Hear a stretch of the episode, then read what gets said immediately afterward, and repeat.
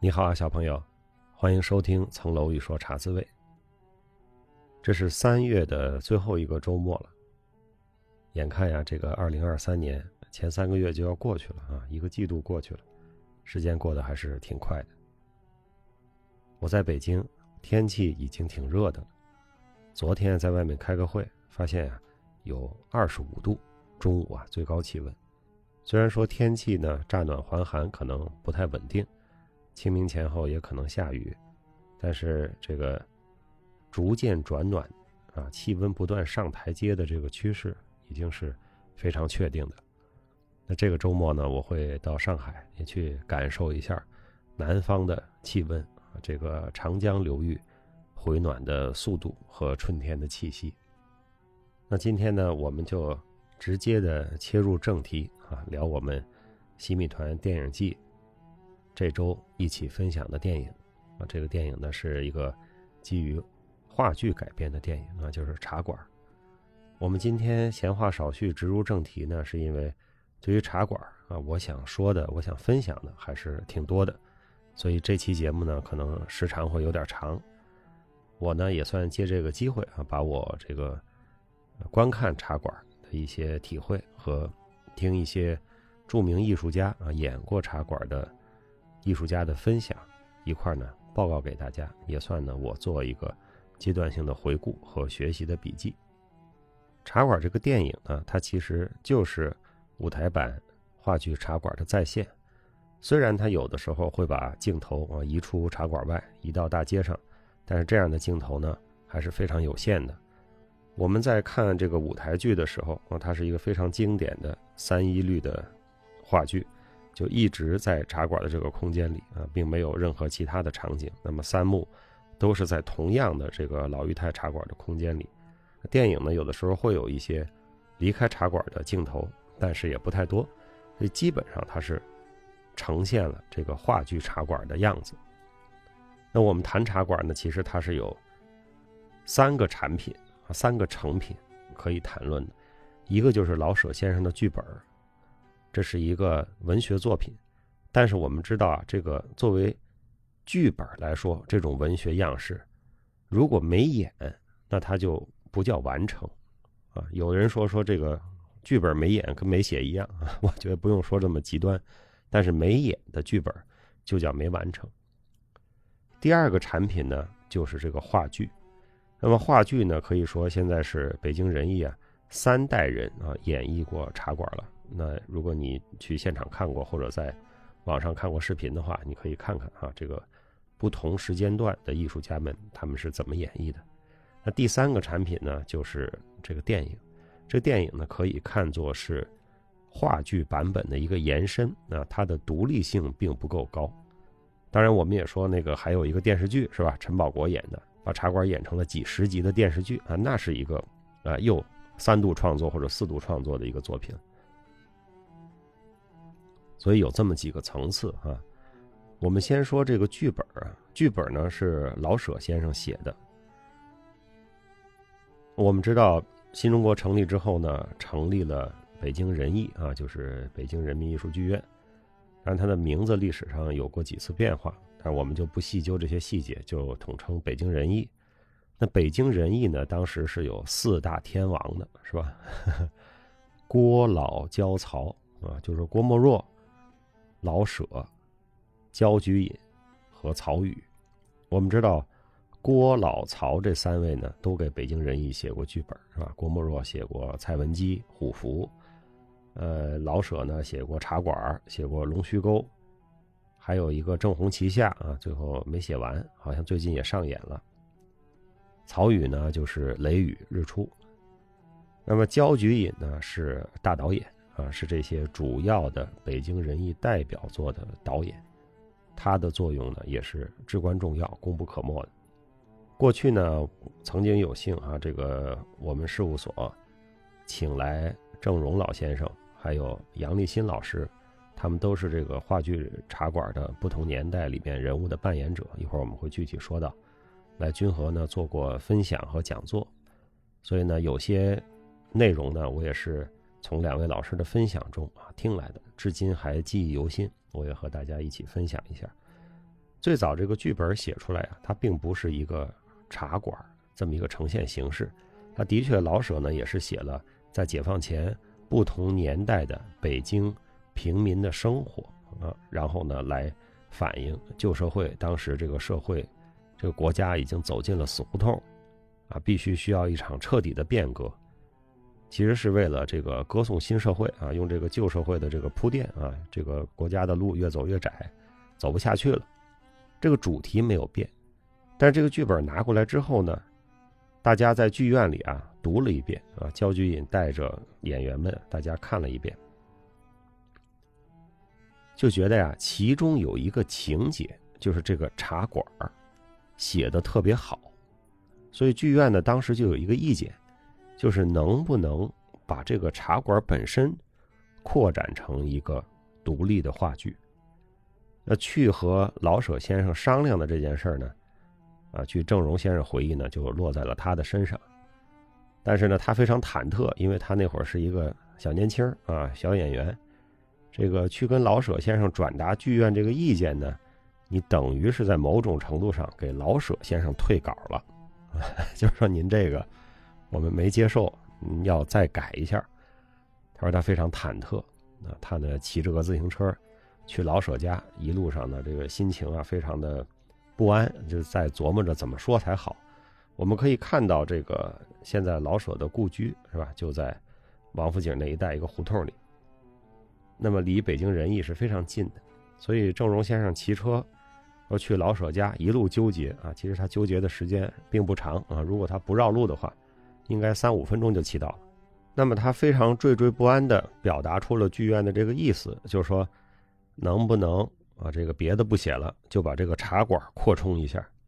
没想到呢，老舍先生听完了非常高兴，说：“我能给茶馆里每个人批八字儿，啊，就是说我非常了解他们，他们每个人的生辰八字儿啊，就现在讲话这个星座、血型、十六型人格，我都知道。”老舍先生他就是生长在这样的环境里，所以这是他的生活，他非常的熟悉。他说：“我能给他们批八字儿。”结果郑荣先生这个惴惴不安的心情啊，一下就释放了啊，一块石头落地了啊。老舍先生是愉快的接受了这个改剧本的任务。等他改完之后，他很兴奋啊，他说：“我带着剧本，我要给你们读一遍。”啊，这个剧作家呀，写出这个剧本的时候啊，他每句话他都是有口气、有语气的。所以他就说：“我得带你们读一遍啊，听听我怎么读，你们才能演。”所以这个老舍先生就带着这个茶馆的剧本，给仁义的演员和导演们呢，先做了一次这个作者版的分享。我上中学的时候啊，也读过这个剧本。大家都知道，这个茶馆和雷雨都是我们中学的语文课本，是吧？高中还是初中，我不记得了。我呢，当时被分配的角色呢，就是读王利发。我完全没有感觉，我根本就不知道这些人在说什么，我也不知道王利发这么一个土了土气的一个名字啊，这个掌柜的他在干嘛，完全不懂啊，中学生我也不懂，反正当时可能是因为我是声音比较老啊，还是长得比较老啊，一旦读剧本呢，像这种中老年男性啊，这个王利发、雷雨里边就周朴园就都是我的啊，所以我对他们的词儿是熟悉的。但是他们说的话到底什么意思？我其实是过了后来很多年，才真正的明白啊，原来这句话是这意思啊，那句话那么说他是那意思。上中学的时候是囫囵吞枣的，因为当时作为这种剧本嘛，老师也不会太细的去给讲解啊，就是大家读一下玩一下，这事儿就过去了。大家知道，有了剧本之后，我们刚才说必须要上演才能完成。那上演呢，其实就是开始靠导演了，焦菊隐。你怎么样去布置老舍说的这个舞台啊？这种茶馆，我们可以看到啊，你翻开这个剧本，当然你首先可以看到这个大傻羊打这个鼠来宝，每幕之前都有大傻羊打鼠来宝，因为老舍也回忆过，就是说这个怎么样去交代这个剧情，因为它是非常有历史背景的这么三幕戏，那历史背景要交代清楚，光从人物的语言里啊是挺费劲的。但是你要说来一个旁白又傻了吧唧的，跟这个剧它不合，结果呢，老舍大家知道哈，老舍写过相声啊，写过曲艺，也写过京戏啊，他就写了三段《鼠来宝》，非常巧妙的从大傻洋走出来，给观众介绍背景。说着说着，他就走进了茶馆，哎，然后他跟掌柜的对话几句，继续唱《数来宝》，然后就走了。我们都知道，唱《数来宝》都是丐帮，是吧？都是要饭的。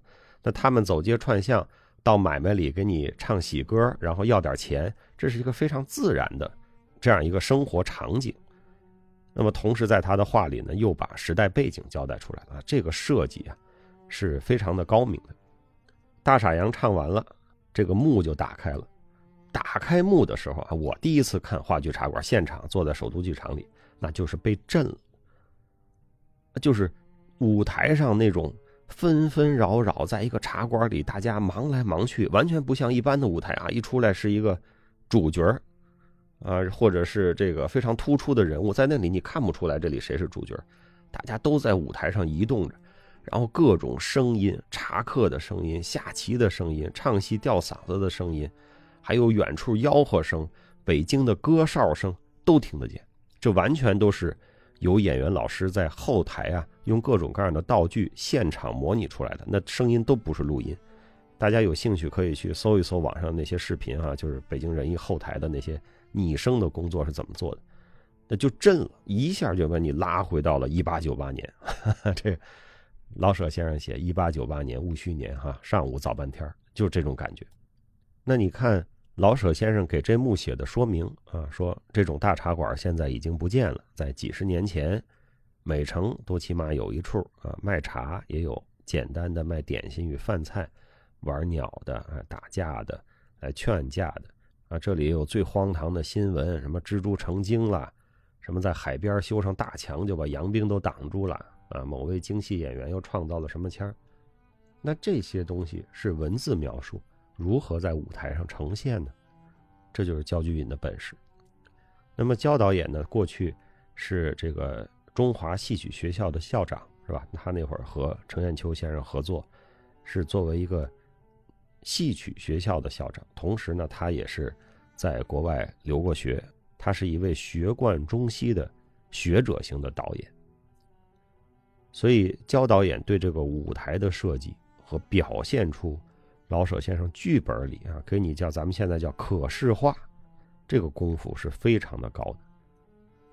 这幕拉开了，你觉得一个茶馆就这样，但是如果就是把老舍先生这个剧本给你，你说这舞台应该怎么弄，声音怎么弄，怎么让观众看到老舍描写的这个画面，这焦菊隐功不可没。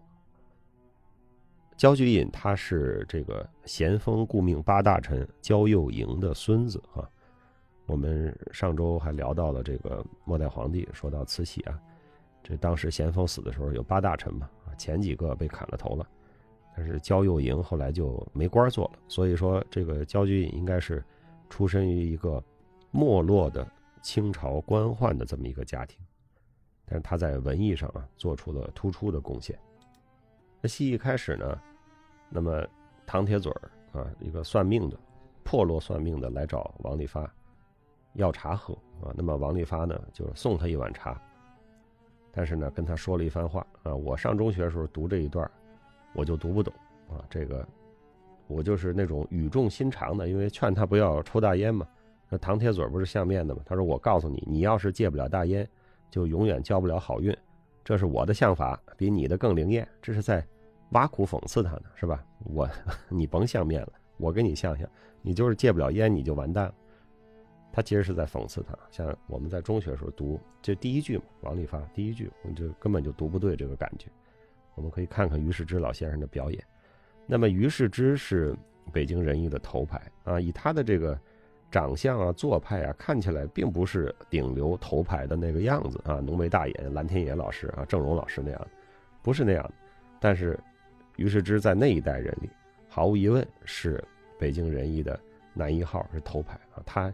演得非常好，呃，当时这个北京人艺讲的是现实主义表演啊，就是斯坦尼斯拉夫斯基式的表演，那么就要体验生活。我们看于世之老师往台上一站的那个样子，他总是歪着，他为什么要歪着呢？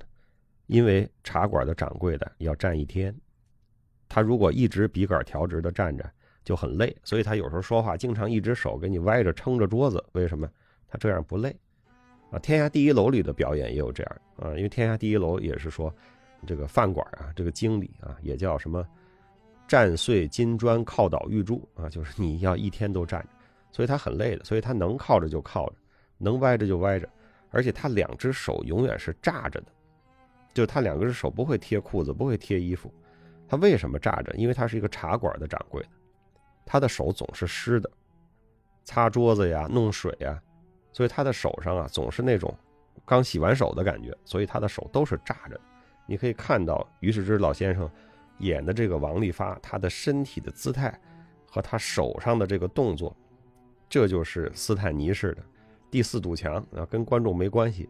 我在这个台上，我就是王利发，生活中这王利发什么样，我就是什么样。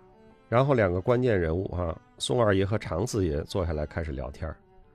那么郑荣先生呢，跟我们分享的时候讲过啊，说这个开始让他演常四爷的时候啊，他不是特别的乐意，因为他觉得这舞台上啊，每个人都特有意思啊，好玩但就这常四爷，他是个正面形象，他老说那正面话，他觉得没意思。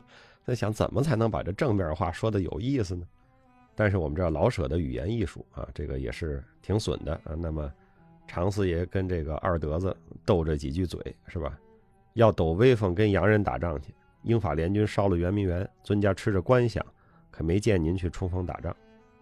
这二德子也挺逗的啊，这个甭说打洋人不打，我先管教管教你啊，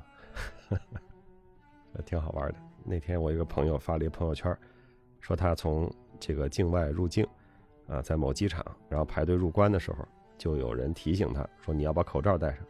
学法律的嘛，就爱抬杠，说那。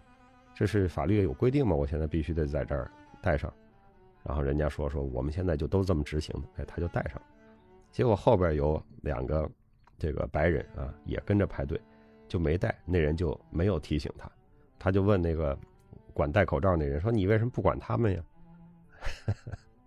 发了一朋友圈，我当时就想起这句来着，甭说打洋人不打，我先管教管教你。还有一句啊，我碰不了洋人，还碰不了你吗？好玩啊！接着呢，这马五爷啊，马五爷是个信洋教的啊，这挺有意思的。他就出这么一下，马五爷把这架劝走了之后呢，他就离开了。离开的时候，离开茶馆的时候，有这么一个场景，就是教堂的钟响。教堂的钟一响，马五爷在门口站住了。你看话剧，你是背冲着你啊，背冲着观众，他画了一个十字架。这会儿常四爷还没搞清楚他是谁呢，他出去了，王利发才过来说：“您不知道这是马五爷呀？”啊，就是就他不认识他，但是马五爷这个听见教堂的钟声站住画十字架的动作，其实已经向观众交代了他是谁啊，他就是那个信洋教的，就刚才他们正在议论的那些人。那马五爷，你看一百遍剧场的茶馆，不管你买什么票坐什么位置，你看的都是他背影。因为他要离开这个舞台的，上场门是舞台正面最深处，那是上场门嘛，所以他是整个后背对着你啊，画十字架。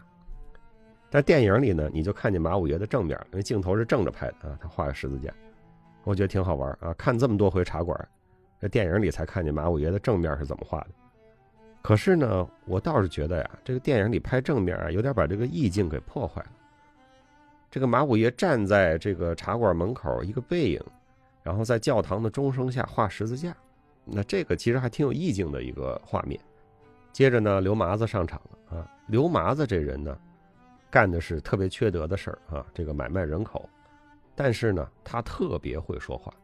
这个常四爷一直在怼他，说：“嚯，你这鼻烟也从外洋来，得外流多少银子呀？”你看刘麻子说什么？刘麻子说：“咱大清国有的是金山银山，永远花不完。”他这么一句话，就把这句怼啊给划过去了。接着呢，就是这个特别惨的这个卖儿卖女的这个场面。一个十五岁的大姑娘就值十两银子，他说：“刘麻子说卖到窑子去，也许能多卖点钱，可你又不肯。”这卖孩子的康六说：“那不是乡下种地的没法混了吗？”一家大小要是一天能吃上一顿粥，我还想卖女儿，我就不是人。那现在让我们听起这种事儿啊，都特别惨。怎么还可以贫穷困难到这种程度啊？但是看起来啊，在当时是一个普遍的现象。啊，刘麻子就说：“那是你们乡下事儿，我管不着。我就啊叫你不吃亏啊。他其实是在害人。他说叫你不吃亏。那问是谁呢？他说是庞总管，是太监，太后面前的红人。这会儿这个康六就非常的震惊，说我怎么能把女儿卖给太监做老婆呢？但是呢，他转念一想呢，活不下去还得卖。他说那他就只给十两银子。刘麻子说找遍你们全村你找得出十两银子不？在乡下五斤白面就换个孩子，你不是不知道。你看当时有多惨。但是大家知道，后来剧情也交代了，刘麻子把这个闺女转卖给庞太监，是卖了二百两银子的。所以他就是这个人贩子嘛，两头骗啊。这边他只跟康六说十两银子，但他收庞太监，他是收了二百两银子。紧接着呢，这个宋二爷和常四爷都听见这个买卖人口的事儿了，对吧？那常四爷是有正义感的人。首先呢，常四爷很震惊啊，他说：“这个乡下怎么了？弄得这么卖儿卖女的。”刘麻子说：“啊，这儿有个金句，谁知道？要不怎么说就是一条狗也得托生在北京城里嘛。”这个后来被这个很多的文文学文艺作品致敬过这句，这是当时的这种已经完全破败的皇城啊，即将完蛋的大清朝的皇城里的人的。不知道哪来的莫名其妙的优越感。那常四爷接着要怼他说：“刘爷，你可真有个狠劲儿，给拉拢这路事儿。”你看刘麻子又怎么应对这个怼呢？他我要不分心，他们也许还找不着买主呢。啊，就是我还促成了这个交易，要不然他们就得干饿死，是吧？这刘麻子给自己的这个啊非常缺德的生意合理化啊，做的还是不错的。但是当时这个洋货泛滥呀，对我们国家的经济冲击非常大。这跟现在不一样。现在咱们穿着这个国外品牌的服装啊，拿着这个国外品牌的手机和电子产品，但是你看看，这都中国造的，是吧？那个 我们还要促进国际贸易啊，多买东西，也向国外多卖东西。但是当时呢，中国太弱了啊，只有买的份儿，出口的都是附加值极低，甚至几乎没有什么出口的。东西，或者是彻底的被人家掠夺的状态，所以呢，这种刘麻子身上啊，羊鼻烟、羊表、羊缎大衫、羊布裤褂这种感觉，让常四爷看起来非常的不舒服。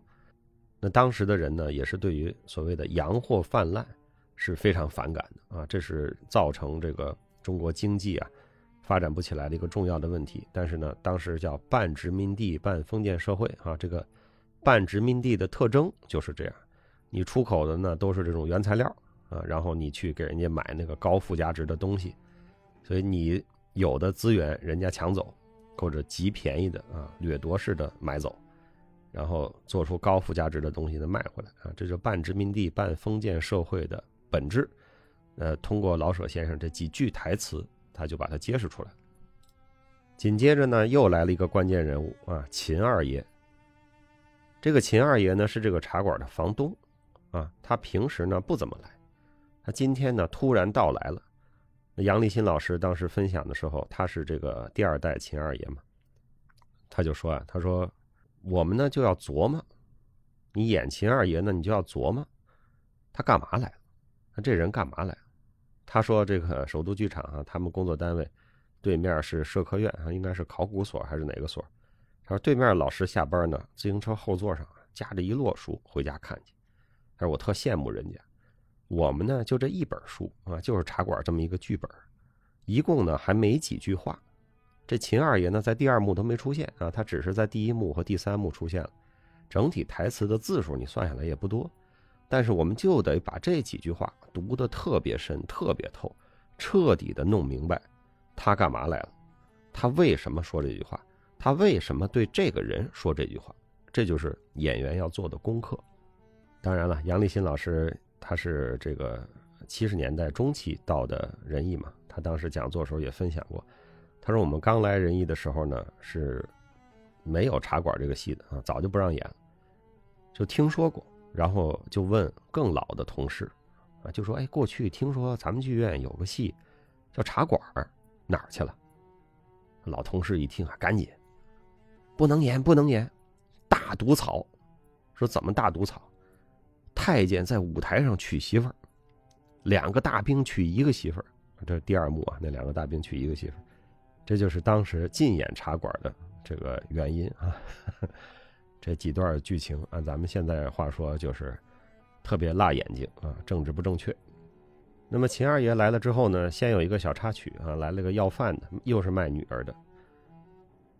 这个秦二爷说把他们轰出去。这个常四爷呢，好心肠，给了这两个要饭的母女呢两碗烂肉面吃啊，让他们上外边吃去。这个秦二爷心里想的救国啊，他跟常四爷呢是不一样。常四爷是江湖人，看到人有困难了，哎，我两碗烂肉面出去吃去。秦二爷想的是，我要把这些产业都兑换成资本，开工厂才是真正的救中国、救穷人。他们想的不一样，但是表现在茶馆的这个小剧情上呢，就变成了，哎，有高下之判了。就是常四爷古道热肠帮了人，那秦二爷呢，说把他们轰出去啊。他看起来很冷漠，但其实呢，他是在筹划一些这个更大的事情。那就像王利发跟常四爷说的：“说您是好心积德行善，是吧？但是呢，现在这路事儿太多了，咱们想管也管不过来。这个要饭的已经卖儿卖女啊，就成疯了啊！就在茶馆里待这么一会儿，就两桩这样的事情。那常四爷呢，在这儿呢就感叹了一句啊，对着松二爷他那个一块养鸟的奇人好朋友说：‘二爷啊，我看呢，大清国要完。’就这句话啊，后来给他惹了这个麻烦。”那么秦二爷临走的时候呢，跟庞太监啊过来买媳妇的这个庞太监撞上。那这两个人呢，看来过去互相是认识的，而且刚刚在戊戌变法中呢，应该是分属两个阵营的。庞太监肯定是太后啊，这个保守派。那秦二爷呢，应该是没有参加到变法运动中，因为他现在还好好的吧，没人来抓他。但是他应该是同情和暗中支持变法运动，所以两个人呢就斗了几句嘴。啊，这个 我在自洽里也写过啊，这是对话描写的名篇啊，名片段，太好看了。如果你还没看过，你应该去看一眼啊。我在这儿就不重复了。然后外面呢又传来一阵乱声，是吧？就在抓所谓谭嗣同的同党，就是街面上非常乱，在到处抓人。这茶客们呢就纷纷的开始离座啊，就回家，不想赶上这个乱。那这常四爷跟宋二爷呢也准备走。他们完全没有意识到出什么问题，结果俩人一站起来，哎，这个这个宋爷、吴爷啊，就这两个巡捕啊，就在街上抓人的，把他们拦住了啊。这个茶馆里到处都贴的是莫谈国事嘛，这俩人就把他们拦住了，说：“你刚才说大清国要完，这会儿常四爷又来了一句啊，千古名句，说我爱大清国，我怕他完了。”说得好，啊，既没有委曲求全，啊，又给自己做了解释和辩白，说的很好。但是呢，这个吴爷、宋爷两位巡捕呢是不干的啊，就把他们俩都给带走了啊。这个宋二爷呢本身胆小，又这个爱鸟如命啊，临走的时候还带着哭腔，这是那个黄宗洛老师演的哈。这个王掌柜帮我照看着我那黄鸟，带着哭腔说完。后来，松二爷这个角色是冯远征老师，就现在的院长，呃，演的也是非常的好。那最后一个情节呢，就是太监买孩子啊，这个给自己买一个年轻的媳妇儿。这女孩一看这太监啊，这么老、这么恶的面孔，一下就晕过去了。这庞太监还喊：“我要活的，可不要死的。”这会儿突然静场，这剧本里写着俩字儿：静场，安静。远处你一直都没有注意的，还有一桌人在下棋，一直没出声。一个茶客和另外一个茶客下棋，突然啪一拍棋子儿，将，你完了！整个灯关幕落，哇，那第一幕，这要是在仁义啊，在首都剧场，那就是雷鸣般的掌声。这个茶馆的第一幕啊，真的是中国话剧史上的最璀璨的明珠了，太好看，看多少遍呢都不为过。所以今天呢，我也是把我呃看戏啊，这个顺着这个台词啊，我在对着这个台词剧本，把我在每个情节里有体会、有印象的和各位分享一下。那说起茶馆来呢，我又怀念起当年啊，郑荣老师来君和做讲座，因为呢，讲座完了之后呢，还一起吃了个饭，我还就挨着郑老师坐，挨着郑老坐。呃，后来呢，他的讲座的这个文字稿啊，我们还登在君和人文上，我还给郑老送过一次啊，所以我还去过他家里一次，呃，还是很感慨，因为去年这个老爷子，呃。已经离开我们了啊！我们非常怀念这样的伟大的艺术家。最开始这个熟悉郑老是我们小时候看那个《西游记》嘛，最早的那版《西游记》里边太上老君就是郑老扮演。啊，那次讲座完了，我们在吃饭的时候呢，我们也聊了不少，啊，就关于现在的这个很多的舞台作品啊，缺少精雕细磨，整个对于。人物的背景、历史研究的不够，作业做的不够，太水，不下功夫，也呈现不出功夫来，还是挺担心的。仁义后来还有一个非常好的戏哈，叫《窝头会馆》，那个也很好，他是继承了这个，呃，茶馆的这种啊，就在一个一个破院子里、大杂院里啊，叫自己起名叫窝头会馆，天天吃窝窝头，几家人，然后这个。场景也是没有变化，有点像这个茶馆的这个结构。刘恒老师写的啊，就是那个贫嘴张大民的幸福生活，作家写的也非常好看，也非常好看。但是呢，他因为不像茶馆这种经典啊，打磨的非常多啊，非常好。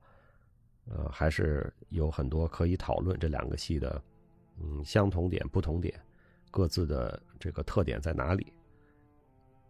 那郑老师也说呢，说比如说他看电视剧啊，有的电视剧在演雷雨，说这个樊姨啊，就周家的那个太太啊，这个没事就出去上咖啡馆坐着啊，这种他的没事的这个生活，郑老就说啊，就是这不了解时代背景，这个时代背景啊，曹禺写的是天津的那个二十年代那个公馆里的太太们，那时候是不许出去的，是吧？女人是不让出去的。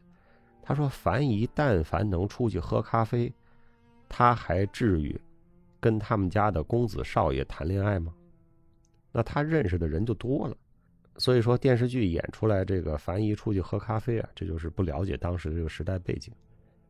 我觉得那一两次啊，和郑老先生的这个呃聊天请教，非常的开眼界啊，也让内容虽然不多，但是他老人家的这个角度啊。”和高度，让我受了很大的启发。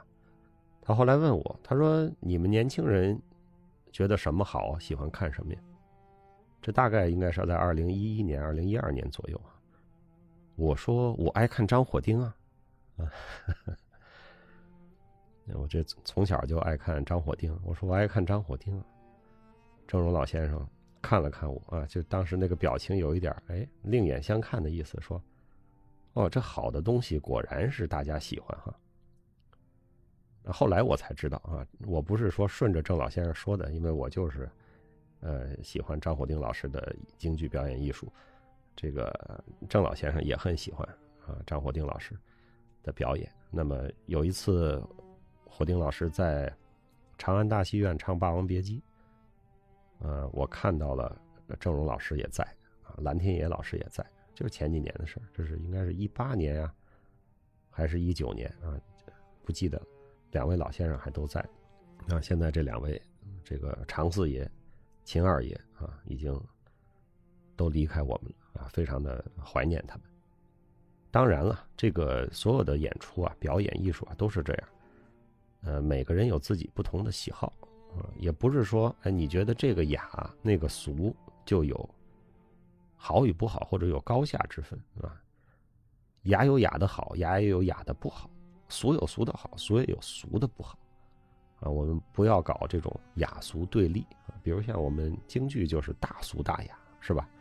雅到那个什么，像梅兰芳的《黛玉葬花》呀、《洛神》呀，那没什么剧情，就是特好看，美死了啊！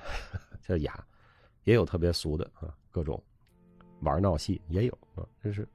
好的艺术形式，它就是能够容下这个大俗大雅，所以雅和俗从来都不是对立的，好吧？今天聊的真不少啊，我这个就光在这静录音的时间就已经四十分钟左右了啊，我这个稍微剪一剪，把一些口误啊改一改。看来这次是要有一个创纪录的茶滋味，因为说到最喜欢的心头好啊茶馆，尤其是第一幕，我就预料到今天录的时间不会短。好吧，各位，如果你还没有看过啊，我请你去找一个你喜欢的版本来看一看啊，或者把几个版本都看看，你就可以直接去搜那个剧场版啊。去年有一个仁义是七十周年是吧？有一个剧场版。还有更早的，零五年也有一版啊，这个在主要的视频网站上都有。再往前找的也还有，但是可能那个录音录像的质量啊就没有那么高了，这个清晰度稍微差一点。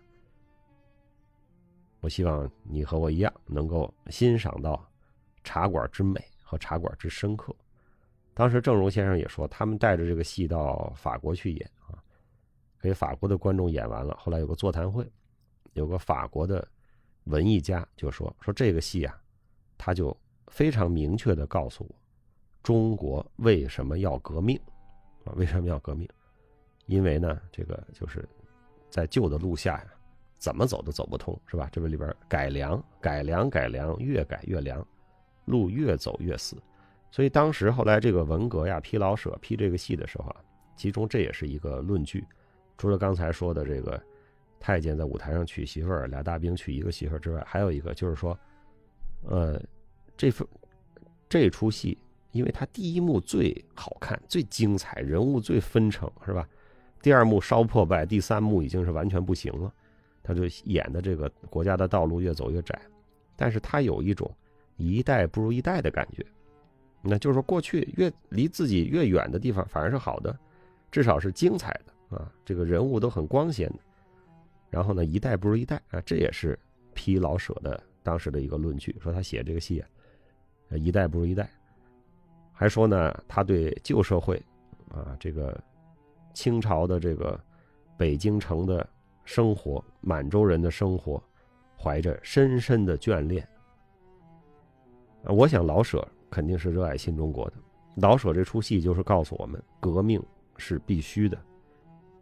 旧的时代和旧的道路是走不下去的，我们毫不怀疑他的这个创作的动机和他对新中国和新社会的热爱。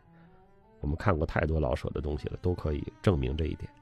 但是，我们也得说，的确我们看得出来，他对于那段时间，就是茶馆第一幕所反映的晚清的北京城的，啊，以满人为主体的生活的深深的怀念。这也是不能否定的啊！我们看到，而且我们感受到，好吧？聊的太多了啊，刹不住车。那我就期待星期天晚上啊，各位新米团团友的分享了。另外呢，星期六下午在上海有一个活动啊，也希望在现场能够见到各位。节目最后呢，也都要提醒小朋友你啊，请努力找时间读书，请努力找时间锻炼，请多多帮助他人。本期的茶滋味就播到这里，我们星期天晚上直播见。下周的茶滋味再见，小朋友，我祝你周末愉快。